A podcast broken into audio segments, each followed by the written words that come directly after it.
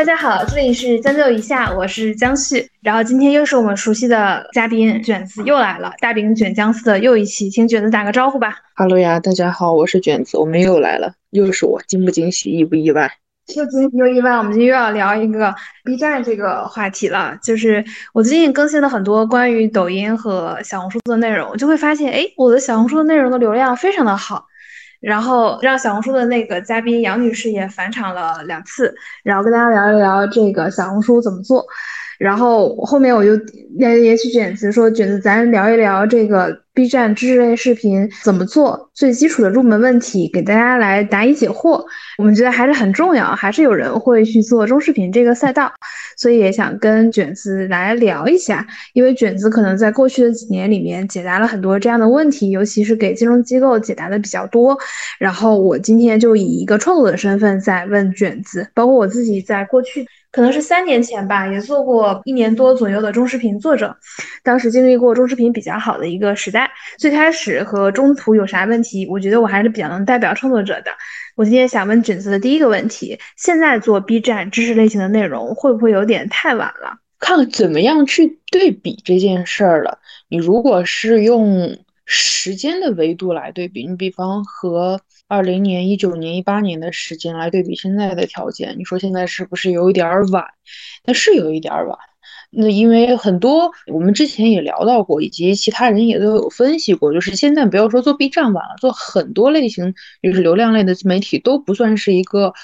比较好的入局的时间。那客观的说，在时间维度上是晚，但是不是说这个晚就不能做？就这个晚，只是说它现在已经厮杀的比较激烈，比较卷。那很卷的东西，不是不能做，就是做起来比较累。所以它确实很晚，但是还能做，就是得留点神儿去做。那现在我作为一个新手，我刚开始做知识类型的视频节目，我现在应该做哪些准备工作呢？我们这次只聊知识类的内容嘛，其他的娱乐啊、生活乱七八糟的那些不在我们聊的范围，所以只从知识类型的内容的准备上面来说，分成几块儿吧。第一块儿，其实我觉得是从内容的本身就是内容，不知道大家在想要去做内容的时候，有没有对自己的内容有一个畅想？相当于第一件事情是要做内容的。想法，它不一定是一个策划，就是一个想法。这个想法可能会包含几件事儿。第一个是判断这个内容属于理工科或者是文科。理工科和文科它的做法和有一些技巧上面的差异是不太一样。你大概判断自己要做的是哪一边儿，然后确认好之后，第二件事情再确认一下你是个什么人。因为现在应该也不只是 B 站的一个现象了，大全网你都会看到有很多营销号，他们单期可能会有爆款的视频，或者不是营销号，也有一些机构啊，一些新闻媒体，他们偶尔会有几期百万啊，或者是数据特别好，但是它不涨粉。所以，因为有很多营销号的类型，它是没有人设的，它是没有人的概念，它只有单期的视频在后面。所以，第二件事情就是想好你要传达给大家的一个什么样的形象，以及你想要传达的一个状态是什么样的。它不太像是那种明星，就是你现在在娱乐行业嘛，他们明星可能要包装那种人设，不一定是走这个。但是，作为普通的人，普通的创作者是要想清楚，就是你想要给大家带来的状态。你大概是一个什么样的人？他不一定是性格，他也不一定是性别，他都不一定。但是这个人一定是很独特的，你就是别人一听这个 BGM 就知道，哎，是江江，或者是一听这个声音知道是江江，也就是有一些自己的你个人的特色在里面。这是第二件事情。第三件事情是什么？第三件事情其实就是把这两个东西结合起来。常常会有作者只顾这两件事情中的其中一件，就是有的人会很在意我的内容的质量怎么样，我有没有想把我想说的东西说出去；有的人呢又很刻意的在凹造型，在要去想要表达自己是专家的身份，或者是一个资深人士的身份。这个常见于一些机构里面的人啊，会一定要去把一个谱搭一个架子出来这样子。那。最重要的第三步，经常没有做到的就是，你有一个内容上面的想法，你又有一个你对于你自己想要表达出来的状态、人设上面有一个什么样的想法，你要相当于去做交集。这里面有一些什么样的东西是可以交叉出来？这个交叉出来具象化在操作上面是什么呢？就是，比方你想要去展示一个你是一个特别有趣的人，是一个。很有幽默感的人，那是不是你的内容中就要去体现这一个相关的东西，然后把其他不重要的东西再往后去做？又比如说，你是一个特别专业、特别有深度的人，然后你又在一个行业里面经营了很久，你有很多行业的故事可讲，然后你自己又在里面有一个什么样的身份、什么样的地位，或者是你又想要去传达一些什么样的立场，把这些东西综合起来。然后再去考量后期你的内容的制作。当你考虑到内容和人设结合之后，再去考虑你是要出镜，还是要单纯的口播，还是说配剪辑素材，而这个东西都无所谓了。就是得在你这些想好之后，你后面那个东西就自然而然的理出来了一个点，不用特别一开始就很焦虑我要不要出镜，而是优先的内容。对，这里我需要再去强调一下的是，我自己个人认为可能是。我个人的一个偏见或者是一个主观的看法是什么呢？知识类型的内容，在一开始你不用特别在意所谓形式上面的东西，因为我前面讲的那一串都是在偏向于内容下。我是认为，只要这个稿子写的足够好，只要这个结构和节奏拿捏的足够好，它的剪辑形式都只是次要和不那么重要的事情。尤其是对于文科类型的内容来讲，这就是我刚才说的要去分文理科了。对于文科来讲，你的稿子写得好。很多东西都不重要，但对于理工科，它可能会有一些别的一些技巧，比方说你要去讲一些实验上面，或者是一些数据上面，那么有一些数据可视化，会对于你整个节目的效果带来非常好的一个提升的一个体验。那文科就是用文字去跟大家做情绪上面的共鸣，所以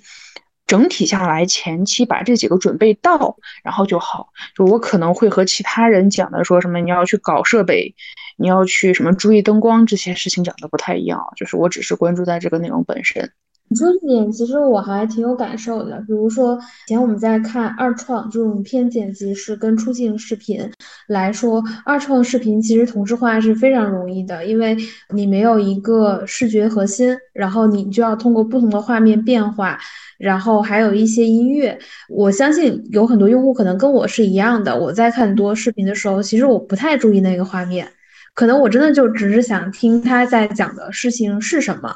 第二是，大家其实对于知识类博主的颜值的容忍度还是相对比较高的，就是相对来说，当然颜值高的博主确实也能获得更高的流量收益。比如说小 A 学财经，我就周围有中年很专业的男性老师，他就很喜欢看小 A 学财经。然后他喜欢他那种青春洋溢呀，然后讲一个故事呀，最后那句 respect 啊，就类似，就是其他还有很多财经博主，包括其实，在西瓜上可能会有很多就是田间地头老大爷讲财经，或者是看起来没那么洋气的作者，但依然可以有非常大量的粉丝，所以我会觉得视觉形象其实在知识类的视频的比重，它其实就是没有那么高的。对，就是。它跟其他的品类那种也还不太一样，就是知识类，其实怎么说，就是不是要求高不高的事儿。我觉得观众缘这件事情不取决于你长得帅，还是长得丑，还是长得美丽，还是长得比较奇怪。那视觉缘这件东西跟明星的娱乐的那个东西不太一样。那个偶像啊什么的，可能就很吃所谓的颜值，它有分数嘛，一百分还是六十分，差别就会很大。但是你像做做这种自媒体，是得有记忆点。尤其是自媒体，你讲的不好听一点，它就是网红嘛。你想一想，现在舆论上面比较火的一些网红，他并不是每一个人都特别的靓丽，颜值不都是很高。但是每一个流量比较多的露脸的网红，他的个人形象上面，不管是脸还是整个人的身材，还是他的行为举止，都是让你很有明确的记忆点的。就是你想到这个人的名字，你就有一个很明确的形象给冒出来。所以，这也就是在我们这不是知识类的问题。我觉得这是全网做自媒体类上面都是这么一个点。然后知识类其实更加突出的一个点在于什么？是在于它不是对于颜值高不高介不介意，它是对于你这个人讲的东西比较介意，其他的都无所谓。啊，其他的都无所谓。讲的东西呢，就是有让人能记住的点，然后它或多或少传达出一些知识性，或者是我就是愿意去听就可以了。又不是老师去上课，我一定要教会你一个什么东西，我要教你去考个证什么的，又不是那种所谓的知识知识类的内容，本来就是泛知识嘛。所以说，在这个知识上面这一块，我个人的形象，它就是一个观众缘比较玄学的一个东西了。那其实大家做好了这些准备，经常会遇到作者会问一个问题：我这么专业又有才华，我们就以咱俩都比较熟悉的品类财经来说，那内容方向上我们应该怎么去选择呢？财经的话是一个比较特殊的一个品类，就是如果是搁在三五年前来问这个问题，和搁到现在来问这个问题，就是完全两种不同的回答。我们只说现在的这个，如果你要开始准备做财经类的内容的话。首先，第一件事情就是审核资质的压力。有一些事情是不建议大范围的去做。这个东西包括政治经济，很多人觉得政治经济就是讲国家和国家之间的东西，其实不是的。政治经济也可能是讲一些国内的一些比较敏感的一些事情，以及有一些什么人口啊、房地产啊、阶级啊这些东西，就这种偏社会学、社科向的这种东西。然后，另外有一个东西是投资建议。啊，绕着弯的各种形式的投资建议无所谓，你是去晒自己的操作，就像某报社胡主编一样去晒自己的投资情况，赚了多少，亏了多少，还是说你自己对一个行情的一个点评怎么样？就是这个东西在现在的监管上面是灰色，并且容易被管得很严的一类的内容。那至于老胡他为什么能这样肆无忌惮的发出来，他他特殊啊，对。这个其实涉及到两个问题，一是平台有没有这个资质，但是我知道新浪的牌照是挺全的，人家的牌照肯定是足够的，关键是胡老师 可能不够有资质耶。对，而且胡老师也没有讲到具体的产品，就是胡老师写的那些东西是就属于边界范围之内，就是还行，大家也不会特别当真，可能更多的就是去。情绪陪伴嘛，这种东西来看。但是如果你是一个素人，你在做这件事情的时候，你张嘴就说我在做情绪陪伴，那不好意思，在舆论里面就是有一些人天生的会比另外一些普通的素人有一些身份上面的优势。所以在前期做准备的时候，财经这一块你想清楚，政治经济类的东西和投资建议类的东西，它是一种流量密码，它会短期给你快速带来的关注度，或者有一些。灰色的收入都有可能，但是它非常的不安全，它在现在的这个环境下面是一个比较偏红线的一些事情，所以想清楚，如果你选择去冒这个险，那么你也要承担一切相关的后果。这个事情也取决于自己对于这个账号经营的看法，比如说有一些比较偏激的营销号，可能在过去几年。会经常批量的制作这种小号来讲这件事情，但是我这两年看到已经没有特别多的营销号敢这么做了，大家还是比较有这个求生欲的。先说两个，就是因为金融毕竟是一个比较严肃的一个事情嘛。那第二个在财经这个品类，就是，呃，因为资质这件事情，相当于已经砍掉了很多人在内容选题上面很大一部分的选题。那第二件事情就是在财经应该呃要求的。情况下，你要选出符合你的人设、符合你的喜好、符合你自己的想法、你内容上面的想法，还有你的专业度的一些选题，然后去把这个选题的颗粒度做到合适，然后做出有你自己个人特色、相对来讲有差异化的内容就可以了。另外就是稍微注重一下内容的包装，包括封面和标题。B 站比较特殊嘛，它的那个产品结构就是需要你去注意封面和标题，差不多就是需要注意这一些。就是可能有人会觉得，如果在 B 站上面去骂一骂资本呐，然后讲一讲什么大国重器，就很容易获得流量。我觉得这个事情，其实在过去一段时间，就是过去。几年前可能会有现在的情况，但现在不见得是这个样子了。就是任何想要去操纵舆论的人，大概率被舆论所反噬。我也对我也不建议大家在这个上面故意去绕这个弯子，然后很容易把你自己坑进去。大概讲一下所谓差异化这个事情，又是很玄学的一件事情。我们在讲到差异化，会有很多人不太知道所谓差异化怎么样去评判。他会很武断的认为，就是别人没做过的，我再做才叫差异化，不是的，因为文科这个事情就是选题会有重合，就像古人去写诗一样，有人已经去咏过雪，去描述过雪的诗，你就再也不能写雪吗？也不是。那在财经里面也是，大家的选题可能，尤其是商业领域比较容易去撞了，类似于有一些商业事件啊，或者有一些商业的人物啊，又或者是金融市场里面发生了一些什么事情啊，大家都是在关注这些东西，然后关注的点都差不多，又或者是过去的金融史和经济史里面发生了什么事情，去帮大家做解释。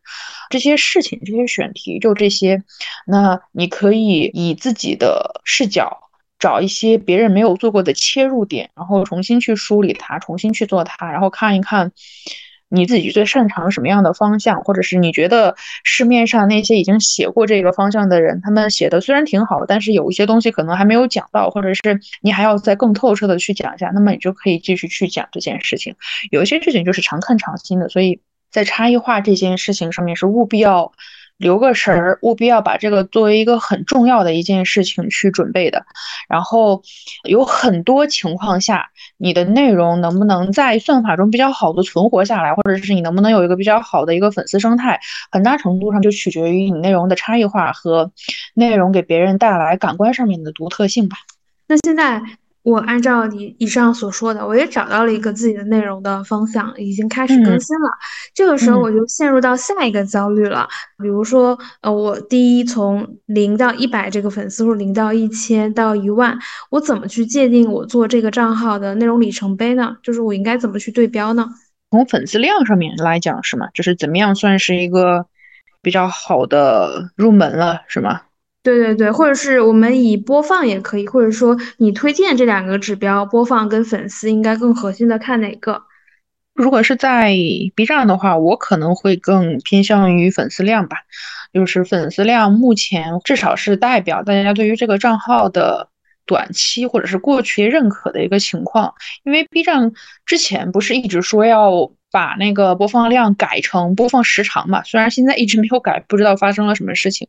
据说是技术原因，但是如果后续它那个从播放量变成了播放时长，那这个播放时长可能是一个新的值得关注的指标。目前优先关注的就是粉丝量，那可能第一个阶段，什么零到一百呀，零到一千，零到几千这件事情，就是刚开始新手会比较关注。那从大的维度上面，你想要比较久去做你的账号的话，那可能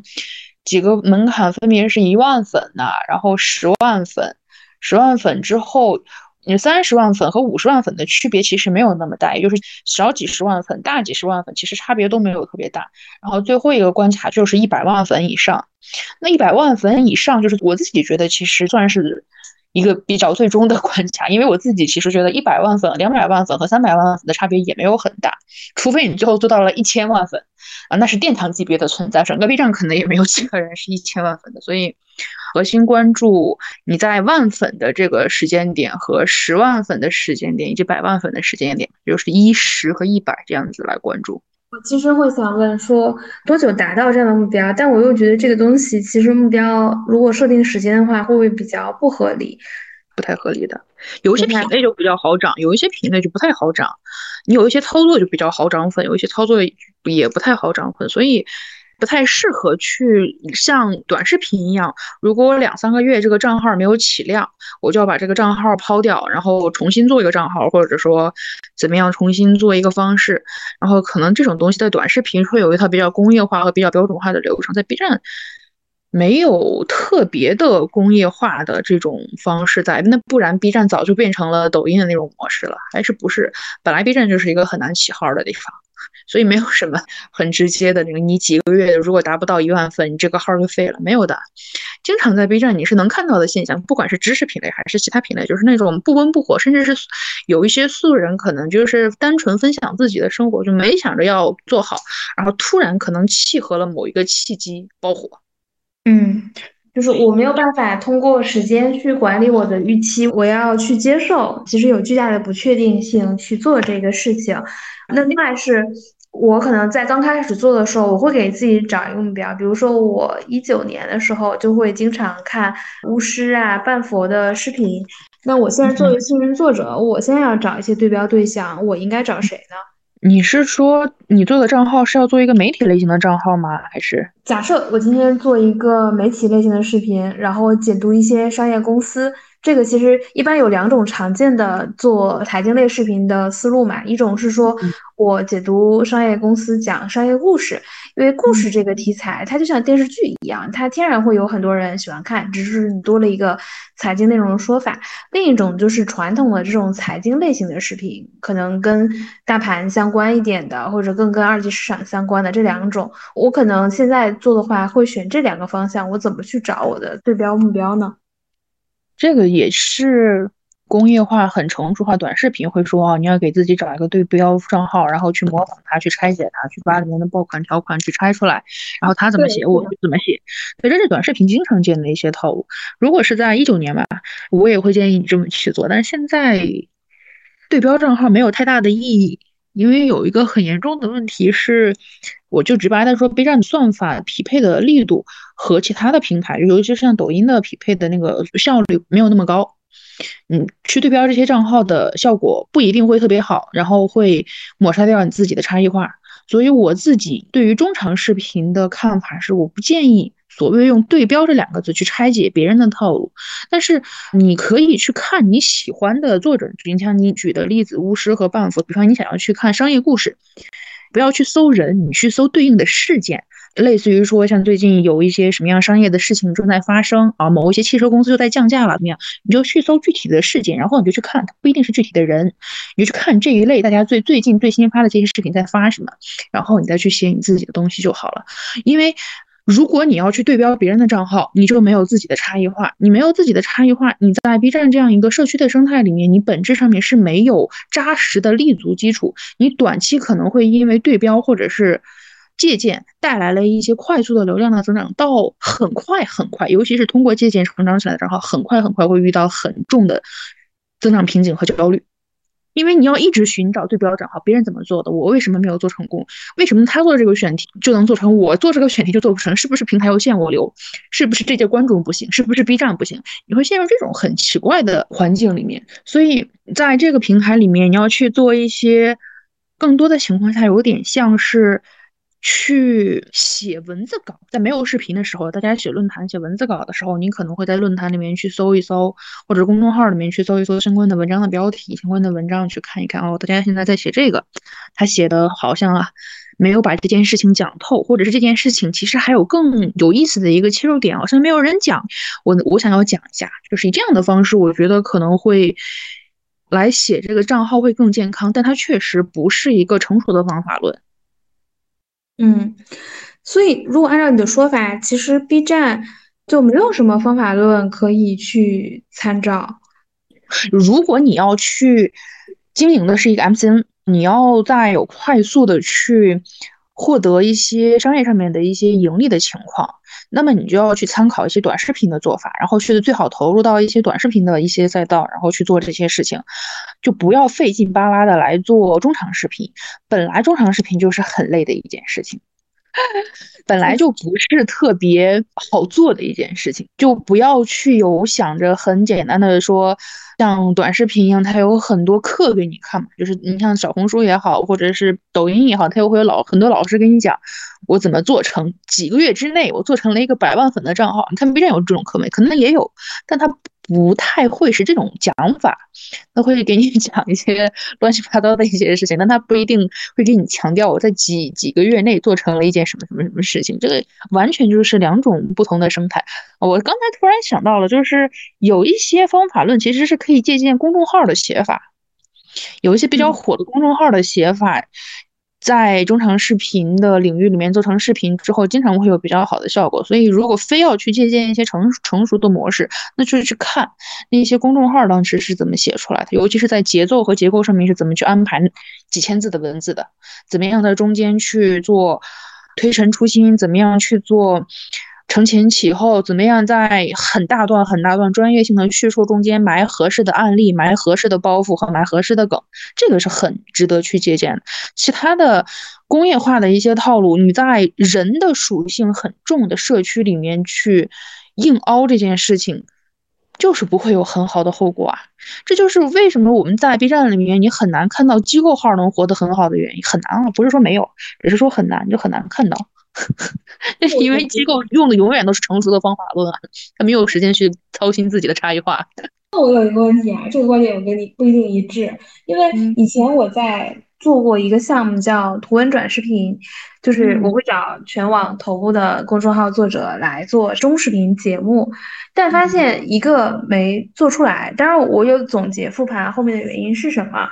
就是当时平台提供的是比较简单的，就是我们假设这个头部视频作者没有能力做视频，我们提供视频拍摄是那种。外包拍摄就是不是非常精细化的，然后头部作者其实他自己当时做公众号这种长期的品牌广告，钱赚的还是很多的。他没那么多时间分配在这件事情，他认为最简单的方式就是我今天把文章授权给平台，然后你来做吧。那这样大家也能达成一个一致。但我们会发现没有一个人跑出来，就是在头部，我请过非常头部的人。没做出来，然后而且还有这种长文，就是在公众号财经科技里面很有影响力的文章，把它改成视频，效果非常差，看的人非常少。但是我们没有在 B 站上发，就是除 B 站以外的平台我们发了，就是很差。当时唯一一个跑出来的，其实是他完全为视频去创作内容。对于公众号的文章逻辑到底借鉴程度有多少，这件事情我是存疑的。嗯。有一些些微的差别，有也有可能是因为财经这个领域比较特殊。你刚才说到了，你请的应该也是财经比较头部。你想有一些头部的经济学家，有一些作者，你把那些玩意儿去搞成视频，请的方向请错了，不应该去请这些人，应该去请一些偏娱乐化的自媒体，像知乎有一些有意思的一些人，去把这些知乎上面写这种，你叫他草根也好，你叫他。不太专业的人也好，你们去拉这些人来跑，或者是你极端一点去找一些流量密码类的人来讲这些事情，那这个项目的效果可能会要比单纯的说我要找某某经济学家，在业内大家交口称赞的经济学家来做这个项目的效率要更高。为什么呢？因为。在公众号里面，它的传播逻辑是一套私域的传播逻辑，现在可能有些公域的逻辑，当年是一些私域的一些逻辑，尤其是头条像字节里面这种算法效率极其高的这种东西，它会很赤裸裸、很惨痛的去把专业性的内容放在一堆娱乐性的内容中一起去跟算法去跑，这其实就是很不公平的一件事儿。所以为什么在 B 站跑出来的很多的头部的财经的大 V？不管是之前你提到的巫师还是半佛也好，他们的专业性经常会被业内的专业人士诟病，说他们不够专业，说他们不够怎么样怎么样。但是就是这些泛知识类的内容，很容易在全网的流量中跑出来，所以。再去不一定是公众号文章出现了问题，而是你选的那个文章本身有一类的文章，它就是适合停留在纸面上；有一些的内容，它就是适合做成视频像。它不见得写这个文章的人知道他是要为这个视频去服务才写的这个篇文章，而是说这篇文章本身它就是在娱乐化的算法中也可以生存下来的。我举一个例子，什么样的东西你就是没有办法在。娱乐性的东西去生存下来，我记得很清楚。在参加高金有一次的什么举办的一个讲座里面，我们坐的那一桌边上有几个很严肃的、挺大的财经类的报纸的主编，就有一个大哥就很，他带着指导性的语气和很认真的跟我讲，就是说要论深度的报道和深度的分析，还是要文字，还是要他们传统的媒体，或者说还是要公众号。他就觉得 B 站也好，或者是因为当时那个论坛里面也有。字节的人嘛，好像就是头条里面的东西都不够深度，信息量不够，然后讲的也不够透彻。对于专业人士或者是需要用这个东西来获取信息的人来讲是不够的，是这回事儿啊，就是没错啊。你想一个什么，类似于像今天发的社融数据，你要去分析一篇宏观的数据，你怎么可能把它娱乐化的？轻描淡写的去讲出来，它里面涉及到很多很复杂的一些事情，这就是一个信息量爆炸的一件事情。不是说信息量爆炸的东西不能做视频，而是说它在调整结构上面就很累很痛苦。它和传统的纸媒和公众号的调整结构的逻辑就完全不一样，所以就不一定适合把这种东西直接转化成视频，尤其是放进娱乐化的算法里面，这个东西不公平。但是如果你去挑一些。虽然那篇稿子可能做成视频十分钟、二十分钟，甚至半个小时，但是它那么多文字里面，可能核心就是讲了一两个知识点，或者是两三条逻辑，那就结束了。剩下的就是一些车轱辘话在反复说，或者是在跟你逗乐子，或者是在跟你讲歇后语，无所谓在想什么，但它的信息量就。听着不累，你能闭着眼睛，或者是轻轻松松的就从里面能 get 到一些知识点，这个就是比较适合拿来娱乐化。所以当时你们选的这个项目其实是可以做，只是选的人不见得是合适的。你别说你这个项目了，全网美就据我所知，B 站也在做，微博也在做，所有的视频平台都做过这个项目。就是有的人做出来了，有的人没有做出来。但是你回过头来去想，它里面有一些案例能跑出来的原因，就在于这个稿子本身它就是适合拿来去做的。对，因为比如说后面看到九编跟半佛的稿子，就是它可以做到公众号和视频账号是双发，人家可以一字不改，就是它既适合文字表达，也适合视频传播。所以我觉得这个事情有一些我们的同行在做项目的时候会有，也可能是那个项目的压力太重，有一些没有看清这个算法的本质，就是在整个大的算法里面。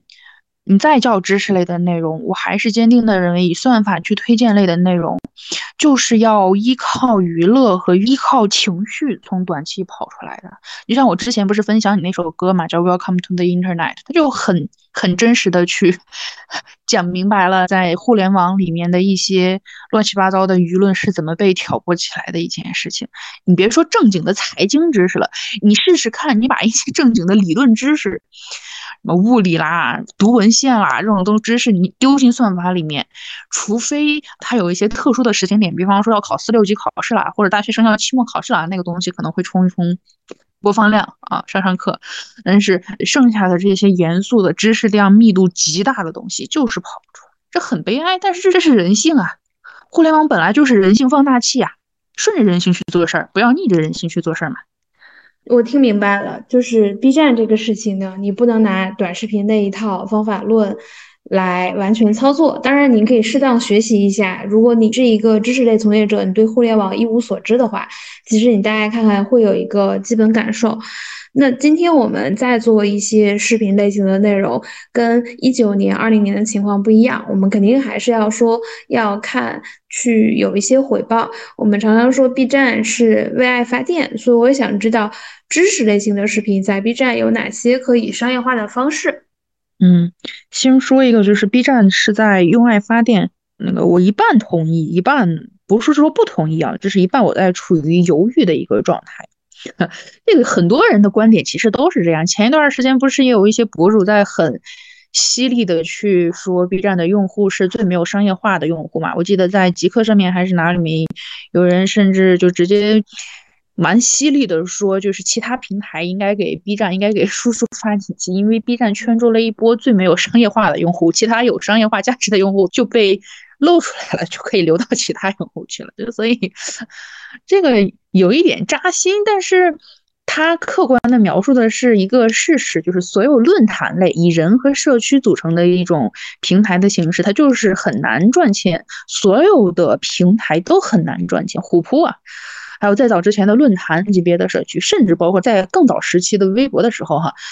都是很难赚钱。这个状况就是我。之前一直秉持的一个观点，就是因为社区是人和人之间构成的一个关系，就是用户和用户之间、用户和创作者之间、用户和平台之间，它都是用人和人的关系，而不是商业化的关系去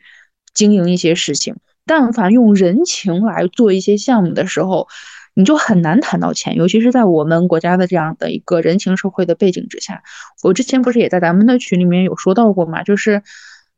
如果你是创作者，我是你的读者，你嘴上说着你要拿我当你的朋友，那么你怎么好意思来赚朋友的钱呢？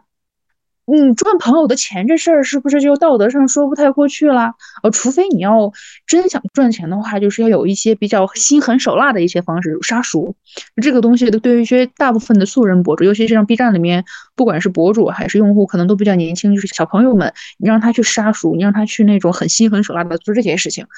还挺难的。也不是没有人做，真的有人做过，然后搞出了一些不太好的事情。但是你让所有的人都这样子狠心的去杀熟，大部分的人。尤其是年轻的小朋友们做不到，所以你说 B 站，我客观描述的就是这个故事，它本身就不是一个能够拿出去 赚钱的一个故事。那个社区就是一个很惨的一个状况。但是我另外一半犹豫的点是在什么呢？就是我不是觉得它没有赚钱的可能性了，因为就是我们有可能在。过去平台工作中，或者是在你处在那个，就是你作为一个创作者，或者是你作为一个平台的工作者，你又或者作为一个用户和观众，你都很难去看的视角会更多一些，你很难同时去具备这些视角，但是也就是你去认识到更多不同的。状况在这个平台里面的时候，是有一些很神奇的现象存在。我举一个例子，就是大家都在说 B 站的用户年轻，我自己也说 B 站有一些很年轻的用户什么的。但是同时，它还有一堆很专业，尤其是像财经领域里面，它有一堆很专业的读者和很专业的。小创作者或者是兼职的创作者在里面，他专业到什么地步？他很有可能是有一些机构的大领导，有一些很专业的人，大学的教授啊，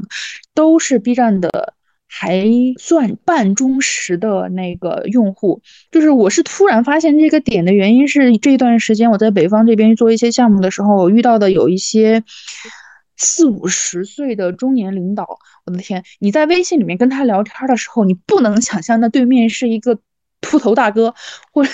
或者是秃头大叔在跟你聊天，那个表情包用的比我都溜，所以他是聚集了一堆很专业的人在里面。你说不清他有没有消费潜力，但是这些人已经是成熟的四五十岁，然后有一些各个行业领域的人都聚集在里面，但是他只是没有一个很好的契机去把这些人的消费的能力去调动起来，这也是一个比较玄学的一件事情，就是。这些人确实是足够聪明，你很难用那种消费主义的东西去快速的把他的钱从他的兜里掏出来。但是当他一旦想要在这个平台里面花钱的时候，你是挡不住的。那我就类似于说，我认识的那某一些领导在 B 站里面光买那个课，他很神奇，他买了可能有成千上万 B 站的里面的课，他们莫名其妙买了很多乱七八糟的，从冥想到如何教你谈恋爱，教你学英语。什么国学啊，乱七八糟，还有硬笔书法、剪辑，他买了好多课，然后他不看。对于他来说，他不觉得花那个钱算什么，但是他就是喜欢买。然后之前还问我，有 B 站里面有没有去讲毛选讲的很好的课？我说，我感觉好像没有人敢做这件事情。然后还有在 B 站里面玩游戏的啊乱七八糟的这些人，他们是有消费的意愿，但是他们的消费意愿是很难被调动起来的。但是只要被调动起来，就会哐哐往里冲。所以这顺理成章的去讲到，就是如何去做好商业化。就是你听我刚才那个描述的一件事情，就是如果想要在 B 站去做商业化的事情，它是很累、很痛苦的一件事情。它不是短视频里面你用成熟的方式可以钓到一些消费主义，或者是容易被消费主义诱导的用户，容易很冲动的。九块九买不了吃亏，九块九买不了上当的那种用户，可能你很难在 B 站能轻松的钓到。但是在 B 站是可以做一些高粘性，甚至有可能是能做成一些高客单价生意的项目的。这不是在乱讲，有一些。博主，大家被媒体已经采访的很多，大家可以去搜啊。有一个做房产家具的 UP 叫迷瞪，Mr 迷瞪，他的那个去卖一些房产家居，像装修啊，有一些东西其实是很高客单价的东西，但是他做的有一些事情做的还比较好。因为我自己没有买家具，我自己也不太看那一块儿，只是听说他可能在售前呀、售后可能会做的比较专业、比较到位，讲解也比较到位吧，然后做的还比较好，然后用户的粉丝的粘性和成交的效率也还不错。那这是一个可以借鉴的一些例子，这是因为那是种草项的东西，跟知识项也不太相关。那是不是赤项就做不成？也不是，像健身类的有一些讲一些健身的知识，然后只要你把它的知识的密度和信息量和使用的教程颗粒度做到足够合适。如果这个博主本人在自己线下，你有自己的工作室，或者是你自己就是几个健身房的老板，那其实对于你来说是一个非常好的一个。可以去顺理成章进行商业化的一个方式。那么，其实顺理成章的就讲到，你看，我说健身房的老板，或者是去搞家居的那些人，他们私底下应该都是有自己的实体的一些生意。那是不是像在财经里面有一些金融机构的人，他在里面去做内容，然后顺理成章的去引到自己的商业化上，从自媒体端引到资产端，理论上面这个逻辑其实是成立的。有很多大的 MCN，包括像巫师，他们可能也都在做这件事情。它的逻辑是很顺的，就是你在前期去做好比较专业化的，然后比较有特色的，对于用户来说相对有价值、用户自己认可的一些东西，那么你就是可以比较顺理成章的把它引到你的资产端。理论上是存在，但现实的情况不一定成立的原因是，金融不是消费。金融在财经这个领域，很多东西它不是消费，它叫投资。投资不等于消费，它很多东西就和你去上一堂健身课，和你去买一个什么小家电、买一台电视、买个笔记本电脑，那是完全两件不一样的事情。你讲到投资不是消费，我想到我过去做的一个选题，什么呀？就是投资即消费。老板给了我一个这样的命题，让我去展开。就是我去年做的一个选题，就是做一个财富管理的课程，然后当时我是第一次听到这个观点，就是投资又是消费，消费又是投资，然后基于这个话题核心去做一些内容的延展。当时我听完了，好像又听懂了，又好像没听懂。那 你给我解释一下为什么呀？可能我觉得是投资立场，就是投资观点的问题吧？为什么投资是？消费呢？嗯，其实它核心表达的就是你的有一些消费，如果是比较合理的，就是它对你的资产增值是有帮助的。你的资产消费也是其中的一部分。它核心其实想要表达的是这样的一件事情。但是我理解你说的那个投资不是消费，是基于电商的一个行为，就是你对，这是两个方面嘛？对对对，这是两件事情。我我们只是说从用户的。行为决策上面，我说是投资不是消费，但是你对于一个投资者来说，他既是消费者又是投资者，对于他来说，投资是不是消费，我觉得很有可能就取决于这个人的投资立场和这个人对于钱是怎么看。反正我自己是不认为投资就是消费这件事情，这个事情是很离谱的。我举一比方说啊，就是有的人说买一个奢侈品包就，相当于理财，或者是你买一些什么盲盒，买一些特定的一些东西，它是有升值空间的。我这个消费就未来可能是一笔投资了，对不对？也对。但它是不是投资啊？就你很难就是描完全描述的清。你如果为了投资去消费，很容易把自己玩死啊。嗯，你就会陷入到一个很奇怪的无底洞里面。你本来只是因为。喜欢某一个牌子的包包，然后想要去奖励自己一个包包，攒了很久的钱，然后你后来突然发现，哎，这个玩意儿可以升值，你就会控制不住的去想，我能通过它赚更多的钱，然后就会越买越多，把它从一个短期的消费变成了一个长期的一个消费，本身是一个非常消费主义的观点，把投资作为消费，把消费作为投资混为一谈，就很奇怪。嗯，后来那个选题也确实就没做出来。正常，不要再背着舆论去做。现在不是鼓吹消费主义的时候。我们女人给自己做消费，做一些很贵的医美，就是投资自己的未来。然后男人，你去搞一些很贵的一些什么电子产品，你就是投资自己的未来。你在经济环境好的时候这么说可能还对，现在经济环境不好的时候，你这么说招人打。嗯，对，我觉得跟去年的舆论场还是发生了一个变化。好了，今天。其实我们从新手账号怎么开始入门，然后又讲到 B 站的一些问题。因为我前面录了两期新手怎么做小红书跟抖音，我感受到强烈不一样的风格。就是前面的人会回答的非常的有效率，就是问题 A 到答案 A，问题 B 到答案 B。但我们其实会发现，就像你表达一样，B 站其实是一个。没有那么工业化的地方，因为它还是手工业比较多，就是还挺匠人精神。你个人的表达能坚持输出，然后找到你的受众，那你在 B 站就会有一定的粉丝。但到商业化这个话题，就是其实有大量有消费能力的客户，但是怎么样从流量再到去解决用户买单这个可能性，还是有一段路要走的。但我相信这个路径，其实 B 站也一直在慢慢的努力的缩短。对。差不多就是这个样子，也没有什么好坏，不是说短视频那样就是坏的，或者是 B 站这样就是坏的，会有的人。站在不同的立场上面，你像职业化的自媒体创作者，如果我是一个职业化的自媒体创作者，我就会觉得 B 站的创作门槛太高，然后商业化的路径太长、太累、太慢。然后，但是你要是换做另外一种角度去看，我就是想要去看一些真实，就是想要看一些不同的东西，值钱偏绿的东西，不是被小红书的博主和抖音的博主拆了无数遍的套路的一些新的东西，那可能还是要回到 B 站上面去看，或者是我就是一个有特立独行想法的人。那我就是你去哪里施展才华，可能都不如在 B 站上面去搞一些乱七八糟的奇怪的套路，可能来的更有效吧。所以完全取决于对于平台的选择和你自己的一个目标啦。你看 B 站，他把那个播放量准备要改成播放时长，就是他差不多也是这样想的。我既然卷不过你们这些搞短视频的人，那我就想办法给自己搞个出路出来吧，相当于给自己独家设立一套针对于中长视频的标准。对。我觉得是好的，但是可能 B 站的技术要加加油了，就是这个工程量应该还挺大的。反正他们之前叔叔不是说很早，我们七月份还是什么时候就要上线了？你看他上线了，都八月。是的，我还是蛮期待说 B 站能上线这个功能，因为我想看到说它对于我们现在的视频格局是不是有一定的变化和一定的影响。就是我这个提一个醒是，如果他真的把。把播放时长给搬出来的话，可能对于 B 站的有一些投放广告的甲方，可能要稍微警惕一下。然后对于接广告的自媒体的作者们，可能要稍微警惕一下，看一下这件事情对于商单的影响是什么情况。它是一个未知数，不太好说它是一个正向的变化，还是一个更加负向的一个变化。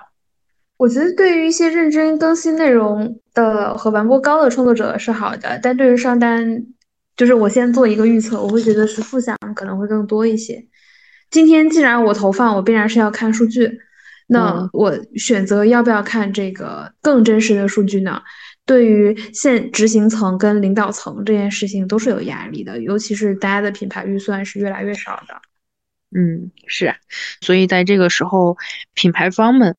在做不是说品牌投放决定，或者是品效合一，或者乱七八糟任何的投放的决定的时候，可能这又是一个很大的变数。对于 B 站本身来说，是一个不太好讲，它对于广告的生意会好还是不好。反正大部分人应该是像你说的，是持一个比较谨慎的一个状态，因为对于品牌方来讲，他不太清楚这个数据对于他的 KPI 的影响是好还是坏，所以当大家是谨慎的时候，可能就会犹豫。然后犹豫的话，对于 B 站的收益来讲，对于创作者的收益来讲，可能就是一个比较尴尬的一个局面。那如果在这个过程中有人快速的去吃到了螃蟹，有人能获得收比较好的收益，为品牌方也带来比较好的收益，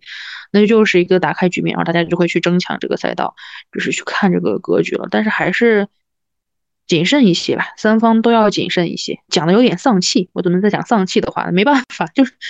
钱都不好赚啊，现在 谁的钱不是？谁的钱不是血汗钱，都要小心一点。前两天我看了一个数据，就是大家发现酒类品牌的广告，其实白酒的广告一直都比较猛嘛。但是你会发现，到三线城市，你已经很少再看到这个广告了。其实它就是有一个非常明显，最有钱的客户现在已经没那么有钱了。那其实你可以想象到，这个市场就是相对比较糟糕的。但这个东西是有周期的，这个周期就是这样。那我们就是要。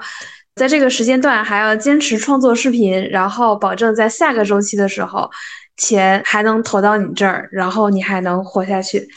好的，今天其实我们从新手如何做账号，连后面的商业化也为大家想到了。你可能现在面对的情况就是这样了，你应该怎么去想做账号这件事情？也感谢我的大饼卷姜丝的固定搭子卷子，我们又录了一期，现在这个频率还是蛮高的。嗯，感谢江江，江江今天录了一天的节目，产出爆表，